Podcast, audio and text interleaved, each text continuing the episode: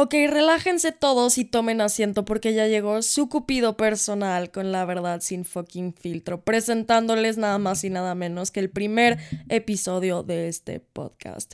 Yo les recomiendo que vayan por un cuaderno para tomar notas y disfruten.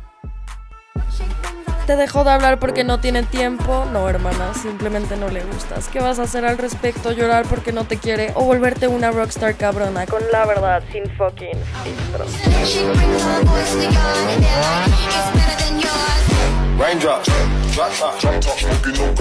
Gente bonita, ¿cómo están? Yo soy Jessica Lork presentándoles el primer episodio de La Verdad sin fucking filtro.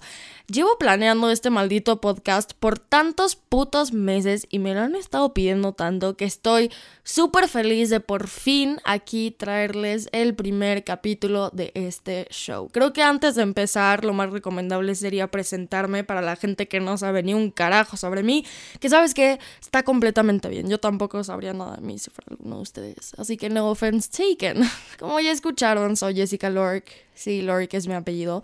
Tengo nada más y nada menos que 19 años recién cumplidos. Los cumplí el 16 de febrero. Soy acuario.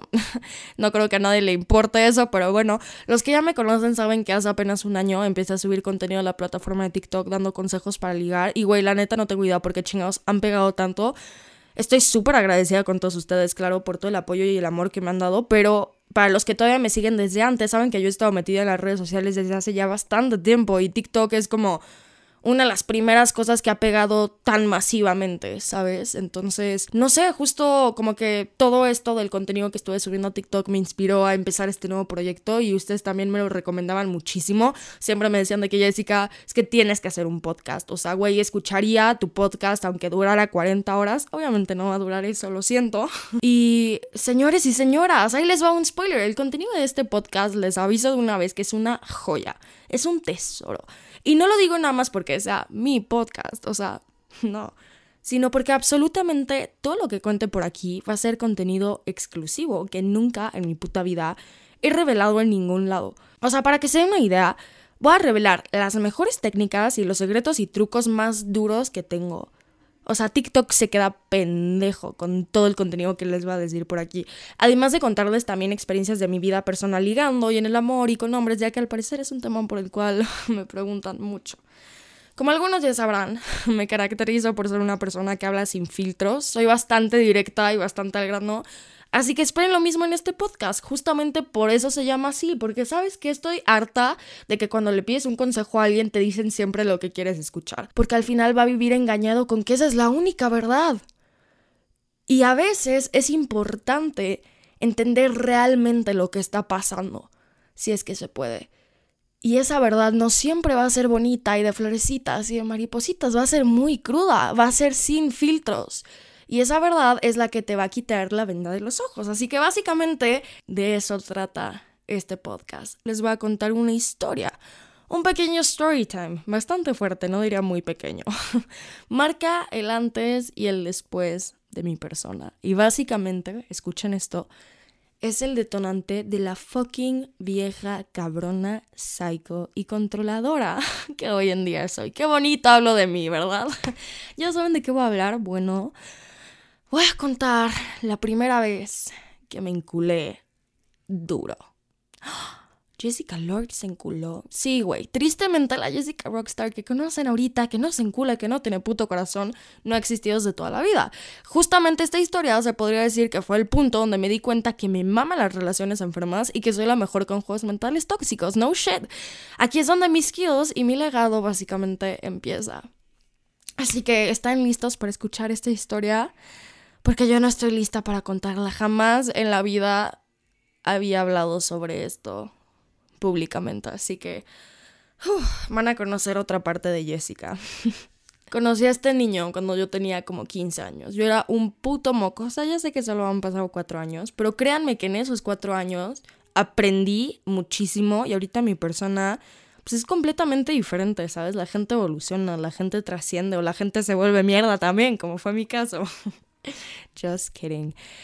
Y Empezamos mal porque, güey, como ya dije, tenía 15 años cuando conocí a este güey y el güey tenía 17 a punto de cumplir 18. Al principio, como todo lo demás en la vida, pues no había ningún problema. Todo eran florecitas, arcoíris y maripositas. Bueno, de hecho no tanto así. De hecho la tensión era tan fuerte que literal si rozabas con el dedo a la madre se rompía. O sea, era como muy fuerte. Yo creo que eso también fue algo que quiso que me involucrara tanto con este niño y que me metiera tan deep into it. Y, y sinceramente nunca había conocido a alguien como él. O sea, tenía 15 años, estaba meca con madre, sí.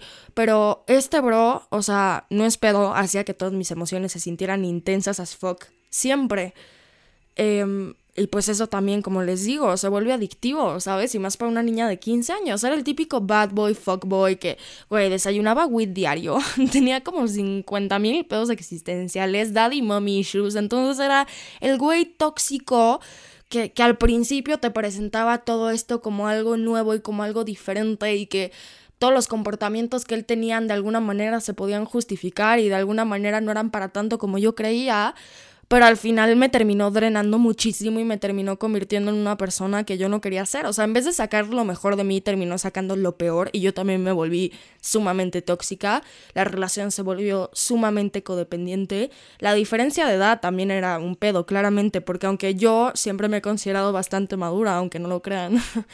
estábamos pensando y, viendo las cosas de manera muy diferente y como les digo, demasiada codependencia, era una relación adictiva. Hasta que, como les digo, empezaron a salir las red flags. ¿Qué son red flags? Preguntarán ustedes. Bueno, son señales que la misma persona te da desde un principio, güey, desde un principio, que te está conociendo, que revelan actitudes, comportamientos y patrones tóxicos. Pero claro, ¿sabes cuál es el problema? En un principio, güey, la mayoría de las personas no sabemos leer entre líneas estas red flags. Y mucho menos cuando estás toda meca y pendeja y sin experiencia inocente a los 15 años, como era mi caso. Las red flags que este bro tenían inducían a patrones de posesión, de control, de mitomanía, de narcisismo, de manipulación, cabrón. O sea, en un principio, como les digo, obviamente no era in your fucking face, porque si no, yo y cualquier otra persona con un sano juicio hubiera salido corriendo al segundo punto. Esa es la cosa de las red flags, ese es el peligro, porque empiezan sutiles, leve, discretas, no te das cuenta, hasta que poco a poco te vas metiendo en esto y te vas encontrando cada vez más y más inmersa en la relación, para que cuando las red flags detonen sea más fácil aguantarla y así, ladies and gentlemen, es como funciona la mente de un manipulador. No me voy a meter en detalles explícitos de todo lo que pasó y de todo lo que él me hizo y todo lo que yo le hice porque siento que es hablar de más de mi vida privada, pero lo que sí les puedo decir es que me fue adentrando poco a poco a su toxicidad de tal manera que yo me sintiera más cómoda estando dentro de ella. Porque como les digo, si lo hubiera hecho de golpe, créanme que no hubiera sido tan adictivo porque no me hubiera ni siquiera metido con él en primer lugar.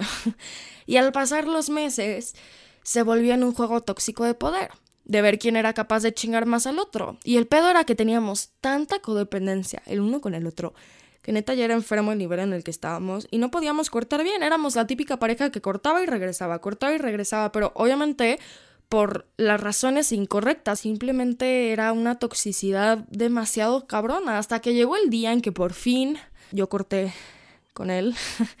y no es pedo, güey, literal, un mes y medio después de cortar, yo ya lo había superado al 100%. Güey, al 100%, se los juro, no shit. Es al güey que más fácil y rápido he superado.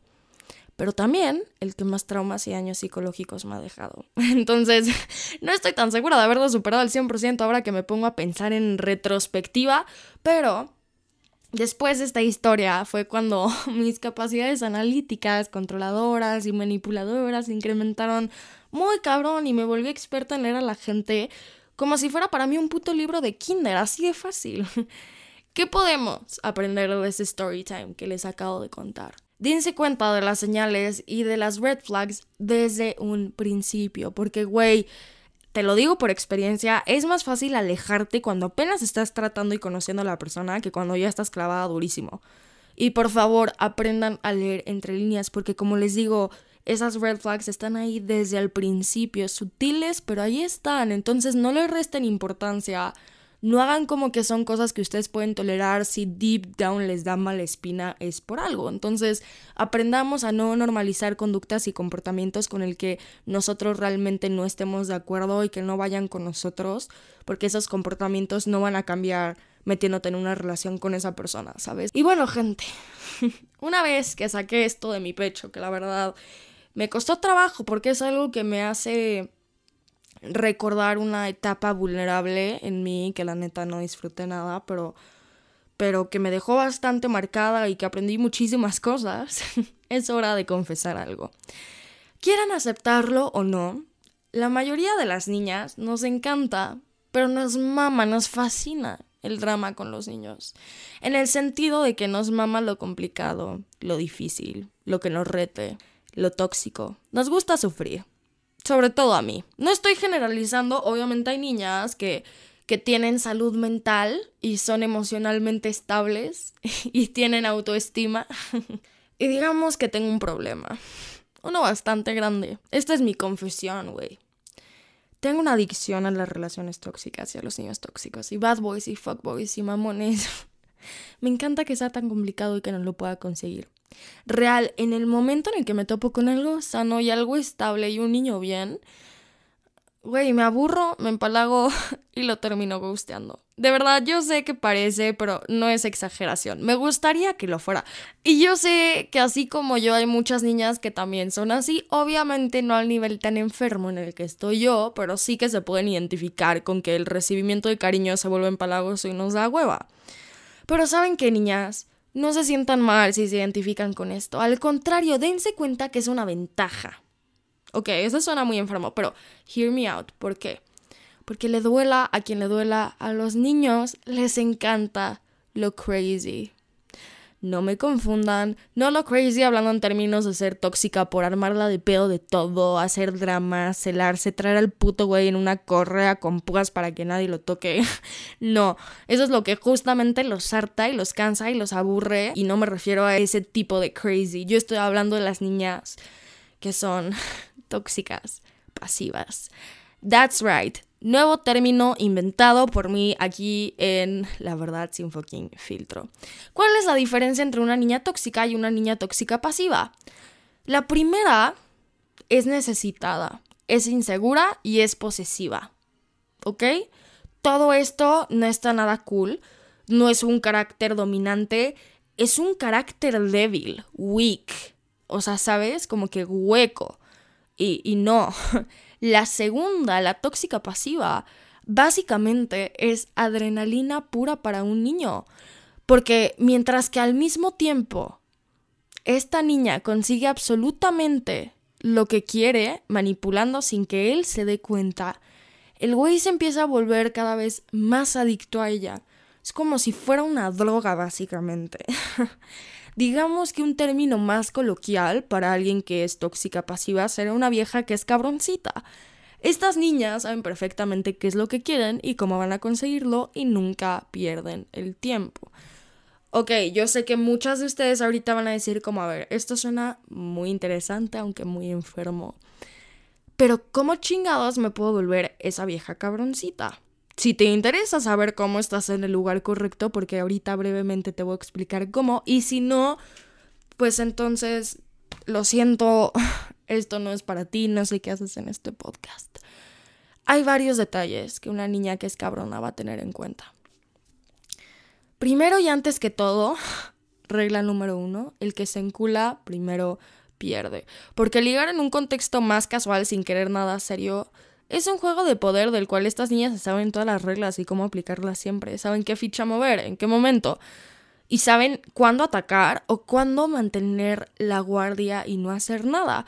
Por ende, segundo que todo, siempre terminan teniendo el control de la situación. Saben perfectamente, como les digo, qué es lo que quieren y cómo obtenerlo. Por lo que todas sus técnicas y estrategias van a ser analizadas previamente y cautelosamente planeadas. Y no es de una manera metódica en la que tú puedas darte cuenta. Al contrario, como les digo, se ve tan natural y sin esfuerzo y tan real que comienza a volverse adictivo. ¿Sabes? O sea, son niñas que hacen que te sientas como que tú las necesitas a ellas, no ellas a ti. Son niñas que imponen confianza y energía intelectual y sexual altas que llaman la atención sin necesidad de estarla buscando. Son magnéticas y dejan enculados a todos los niños sin que nadie entienda por qué, qué es lo que ella tiene para que todos se terminen apendejando tanto. El gran secreto para poder lograr todo esto, que se vuelva un don nato por inercia y que se vuelva en algo completamente infalible, se basa en aprender a tener dominio emocional. Si no aprendes a tener dominio emocional, si no puedes manejar tus emociones, te vuelves la presa débil. ¿Por qué? Porque si constantemente reaccionas y te dejas influir y afectar ante cada pequeña cosita, Güey, significa que eres frágil emocionalmente. Una persona que puede controlar sus emociones es extremadamente poderosa. En cambio, como les digo, si reaccionas ante todo, aparte que te vas a sentir inestable de nada y desbalanceada y sin control, una persona así no es capaz de convertirse en una bad bitch cabrona, porque se deja influenciar demasiado por la sensibilidad y por la emoción. Si quieres aprender o saber cómo ganar en el juego de ligue y eres así de influenciable emocionalmente, vas a perder. Punto. Cuando aprendes a tener dominio emocional, te vas a dar cuenta que vas a pensar de manera clara, lógica y calculadora. No vas a estar desperdiciando tu energía y tu enfoque. Vas a estar usando ambos factores de manera inteligente. No vas a estar dando pasos en vano porque sabes qué es lo que quieres. Piensas y después actúas, no al revés. Ahora, lo que todos están esperando que diga, cómo tener dominio emocional. Fácil y sencillo. Decide a qué cosas vas a darles importancia y a cuáles no. Escoge sabiamente en qué vas a invertir tu energía, tu tiempo y tu atención. Conviértate en alguien que solamente necesita aprobación interna y que la tenga. No dependas de factores externos. Esto automáticamente no solo va a generarte dominio emocional, sino que te va a hacer sentir que tú tienes las riendas de tu propia vida y eso te va a incrementar muchísimo tu seguridad y confianza que debes de tener en ti misma. ¿Por qué? Porque empiezas a proyectarlo y entonces la gente comienza a percibirlo y te empiezan a tratar como tal. Ok, ya tienes dominio emocional. Lentamente te estás convirtiendo en una vieja cabrona. Ya tienes un porcentaje bastante algo aprendiendo a manejar tus emociones. Pero todavía necesitas saber cómo ganar en el juego de ligue, cómo usar tus cartas, porque esa información no la consigues solamente por tener dominio emocional, créeme. Para esto necesitas ser estratégica. Y para ser estratégica necesitas un plan. Así que el plan que te voy a dar ahorita, claro que sí, consta de tres etapas principalmente, muy a grandes rasgos. Primera etapa, tienes que hacer que el bro se lo gane todo, tanto tu atención como el contacto físico como el interés. No des absolutamente nada de ti solamente porque la otra persona te trae y ya. Eso no es tener dominio emocional, es actuar ante la desesperación que a ti también te trae y lo quieres ya. No te acostumbres a las recompensas inmediatas y tampoco lo acostumbres a él, porque ese tipo de recompensas no se terminan valorando lo suficiente y eventualmente terminan aburriendo. Además, una recompensa ganada por esfuerzo hace que, in the meantime, la tensión sexual presente suba. Y esto créanme que también genera muchísima adicción cuando es prolongada en el tiempo correcto. Segunda etapa, tienes que mantenerlo enganchado. Esto se basa en dos cosas. Uno, que tengas una personalidad que llame la atención y que sea magnética, genuina y diferente más el segundo hecho de que seas impredecible, que no te pueda leer y que no entienda tu proceder, va a ser el conflicto interno más grande que generarías en la persona. Y ese conflicto nuevamente genera adicción. Y la etapa número tres es que no te involucres demasiado. Siempre recuerda involucrarte menos de lo suficiente. Así me entiendes a la persona siempre queriendo más, pero conformándose con lo que le das. Que por si no lo veían venir, también genera adicción. El truco de una cabrona siempre es eso, generar adicción. Y obviamente para que esto funcione depende muchísimo del desempeño que tengas al hacerlo. Tiene que verse natural, no como que lo estás forzando o que estás haciendo algo lo cual no tienes idea, porque pierde toda función, se deja de ver como que realmente eres así, se empieza a ver como que es un personaje y ese no es el punto. Y por último, un consejo. Aprende a ser valemadrista. No te conviertas en la niña tóxica dramática de la que te estaba hablando antes de esto. Dan hueva, estresan y cansan. No generan adicción, güey. Es demasiado drama. Acuérdate que la persona que menos siente es la que tiene más poder. Tienes que tener la siguiente mentalidad. ¿Se quiere ir a ligar a otra niña? Ok, date, bro. ¿Se quiere tardar en contestar? Bueno, que lo haga. ¿Te quiere ver la cara de estúpida? pues que lo intente porque no lo va a conseguir. Todo te tiene que resbalar genuinamente, no reclames, no la armes de pedo y sobre todo no dejes que te llegue a la cabeza. Esto también tiene que ver con dominio emocional, pero va de la mano en que tengas varias opciones. Una persona ocupada no tiene tiempo para pensar. Lo mismo aquí, una persona con opciones no tiene tiempo para preocuparse solamente por una de ellas. Pero sé inteligente. No vayas avisándole a medio mundo de esas opciones que tienes. No necesitas restregarlo. Eso sería actuar desde la inseguridad. ¿Y de dónde proviene la inseguridad? Del miedo. Control y dominio emocional, cabrón. Y si con esto no tienes a cualquier niño comiendo la palma de tu mano, algo estás haciendo mal. Pero te aseguro que si sigues al pie del cañón todo esto y te vuelves experta en hacerlo, vas a volver adicto a ti, a cualquier fucking niño. Ahora acuérdense que únicamente vas a ser cabrona cuando no quieres algo serio. Cuando solamente quieres tener el control y quieres ligar y quieres cosas casuales con niños. Mientras ese sea el caso, güey, y hagas lo que te acabo de decir, siempre vas a ganar tú. Pero en el momento en el que te autosaboteas, es cuando realmente quieres al niño o realmente quieres intentar algo y te gusta y no quieres pasártela bien y ya, y empiezas a hacer todo esto, porque ahí terminas perdiendo tú. Así que aguas con en qué contextos eligen ser cabronas, porque muchas veces eso puede hacer que ganes o que pierdas. Ok, cambiando un poquito de tema. Al conocer a una persona nueva, siento que es súper importante generar atención sexual desde el principio. No me malentiendas, ¿no? Cuando conoces a una persona nueva hablando de tu profesor, güey, de un familiar. no estoy tan mal. me refiero a que cuando conoces a una persona nueva en ámbitos de ligar. Y como les digo, es importante generar tensión sexual desde el principio y hay que saber cómo usar esta carta tan buena a nuestro favor. No por nada soy de la idea de que cuando quiero generar esta tensión es mejor llevarla lento, como olla express que poco a poco se va calentando más hasta que está hirviendo. Necesita haber chispa para que se pueda generar tensión, claramente. Y esa chispa es en un inicio la atracción, ¿sabes? O sea, que tú la traigas a esa persona y que a ti te traiga a esa persona. Mientras no ocurra eso, no hay chispa y entonces no se puede generar eh, tensión sexual tan fácilmente. Así que, como les digo, es importante que haya esa chispa para que se pueda generar tensión y que al momento de liberar esa tensión se sienta increíble. Voy a explicar cómo generar tensión en cada etapa de ligarte a la persona. Entonces, antes de que pase algo físico, mientras está pasando algo físico y después de que haya pasado.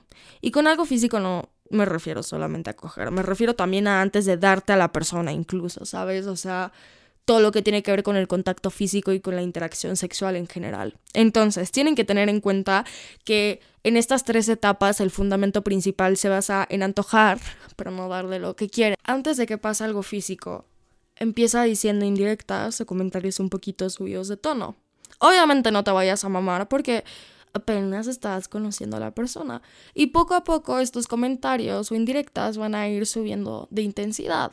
Deja que fluyan, no los planees, ni mucho menos los practiques porque quitan naturalidad. Es lo que te salga en el momento. Pero ve metiéndole poco a poco en la cabeza de la otra persona la imagen de ustedes dos en un contexto físico o sexual. Si apenas estás conociendo a la persona, poco a poco ve generando más entonces el contacto físico en partes del cuerpo que no sean tan sugerentes, como tipo el hombro, el antebrazo, la rodilla. Como que empieza a acercarte más a su espacio y ve haciendo que la persona se empiece a sentir cómoda con tenerte cerca. Y algo que te puedo recomendar que de verdad sirve muchísimo para todavía generar más tensión, es que una vez que le hayas implantado la semilla en la cabeza de la persona de el contexto físico sexual entre ustedes dos, la persona también va a empezar a ser como espejo del tipo de comentarios que estás haciendo y seguramente te va a seguir la corriente si es que hay esa chispa en la que les hablaba.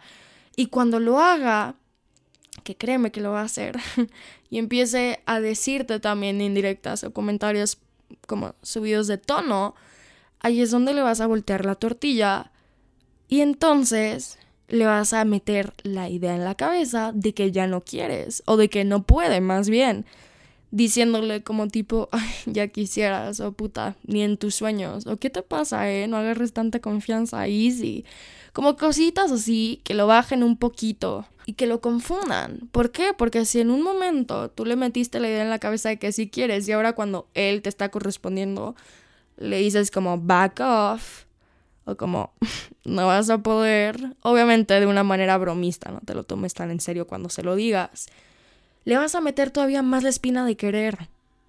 Porque a los niños les encantan los retos. Punto. Ahora, mientras está pasando el contacto físico, ¿qué puedes hacer para generar tensión cuando ya está pasando? Bueno, tienes que provocar. No se da si hagas lo que él espera inmediatamente. No significa que no lo vas a hacer. Eso sí sería calentar huevos. Significa que lo vas a hacer eventualmente. Por ejemplo, si sabes que van a darse, empieza como a acercarlo hacia ti de su chamarra o de las bolsas de su pantalón y ya que lo tengas como más cerca de ti, entreabre los labios y es como que te lo vas a dar, pero terminas cortando la escena en una sonrisa y echándote un poquito para atrás. Y ya después, eventualmente te lo terminas dando. ¿Sabes? Eso no es calentar huevos. Calentar huevos es medio pendejo, porque también te terminas calentando a ti. O sea, y es un super mito de que hay, siendo mujer, puedes prender y apagar el switch de estar caliente. O sea, la verdad es que no. Decimos eso para sentirnos bien, güey con respecto a cuando calentamos huevos. Pero realmente después también nosotras nos quedamos con la espinita y con las ganas y no está cool. El chiste es provocar, pero dar, no provocar a lo pendejo. Si ya está pasando el beso, por ejemplo, también algo que puedes hacer para generar tensión es separarte de vez en cuando para generar más ganas, ¿sabes? Y ya que estás haciendo estas ligeras pausas que generan como un poquito más como la anticipación de lo que va a pasar, de que jalar a la persona del cuello de la ropa para continuar dándose. Y ahí, en esos pequeños segundos, güey, de que se separan, estás generando mucha más tensión. Y el punto también es que incluso cuando ya están pasando cosas físicas y sexuales, también seas capaz de generar más tensión para que no sea predecible y para que cuando termine lo que sea que están haciendo, la persona todavía quede con ganas y no diga como, ay, bueno, ya lo hice, ya no se me antoja otra vez. Después de que haya pasado, para volver a generar la tensión, ¿Cómo puedes hacerlo? Bueno, tiene que pasar un tiempo la otra persona sin obtener nada físico y sexual tuyo. No tiene que ser un puto año, pero sí que por lo menos a la siguiente vez que lo veas no pase nada.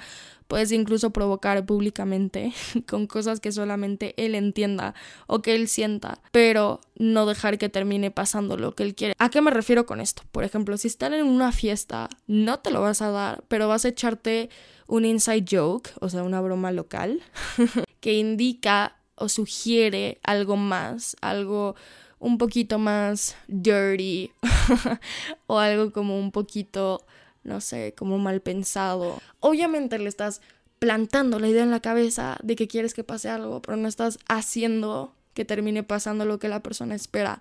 Solo estás como que antojando, ¿sabes? Como te digo, no se trata de calentar huevos porque eventualmente lo vas a terminar haciendo pero a lo mejor en ese día no. Y en ese día nada más estás metiendo la semillita, la idea, y a la siguiente vez que lo veas, entonces ya si quieres puedes hacerlo.